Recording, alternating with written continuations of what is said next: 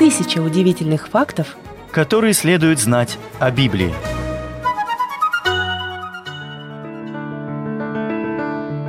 Библия – это самая читаемая книга всех времен, которая изменила ход истории, повлияла на жизни миллионов и заставила многих остановиться и задуматься. Эту книгу скрывали, запрещали и превозносили на протяжении веков. Библия также содержит ключ познанию самой известной личности в мире – Иисуса Христа. Она содержит удивительные пророчества, вдохновляющие истории и поистине потрясающие события, которые навсегда изменили ход истории. Факты о переводах Библии – Изобретение наборного шрифта Иоганном Гутенбергом было самым важным техническим достижением прошлого тысячелетия.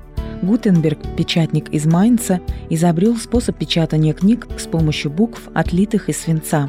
К 1456 году он вместе со своими помощниками сделал около двух сотен копий Библии Вульгаты, переведенной Иеронимом – до того времени все книги были рукописными и изготовлялись из папируса или пергамента. Это делало их дорогими, редкостными, затягивало процесс изготовления и являлось одной из причин массовой неграмотности и необразованности. За 20 лет работы Гутенберг выпустил больше Библий, чем их было написано за предыдущие полторы тысячи лет – Печатный станок не только помог в распространении Писания, но также активизировал критику, которая высмеивала церковные крайности. Римская церковь, по мнению европейцев, стояла в стороне от жизни обычных людей. Первая копия Гутенбергской Библии была завершена в 1455 году. Для ее создания потребовалось три года непрерывной работы. Она была издана в двух томах общим объемом в 1284 страницы – всего были изданы около 200 копий Гутенбергской Библии. Из них 89 сохранились по сей день. Вильям Тиндал хотел, чтобы Библия читалась всеми, а не только людьми, знающими церковный язык латынь.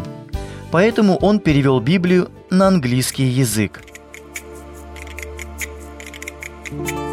Тысяча удивительных фактов, которые следует знать о Библии –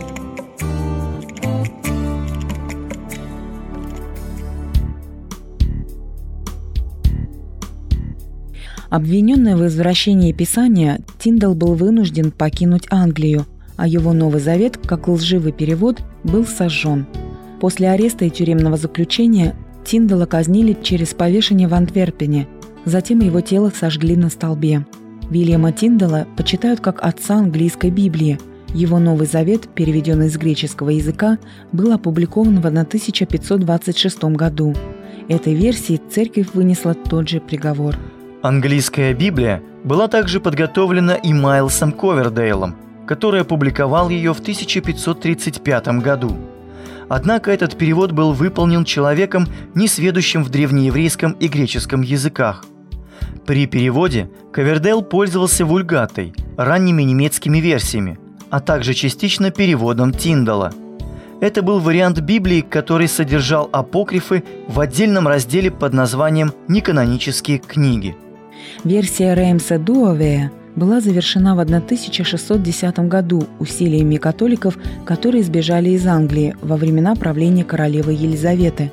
Они поселились во Франции и опубликовали Новый Завет под редакцией Реймса, Ветхий Завет под редакцией Дуавея. В основном это был перевод латинской вульгаты. Великая Библия была первым известным английским переводом, который имели и читали простые люди – Разработанная Майлсом Ковердейлом и Джоном Роджерсом, она основывалась на переводе с латинской вульгаты с дополнительными заметками из рукописей Мартина Лютера и Ульриха Цвингли. Благодаря своей достоверности и понятной образности, это была самая известная и усовершенствованная версия со времен первых Библий Ковердейла и Матью –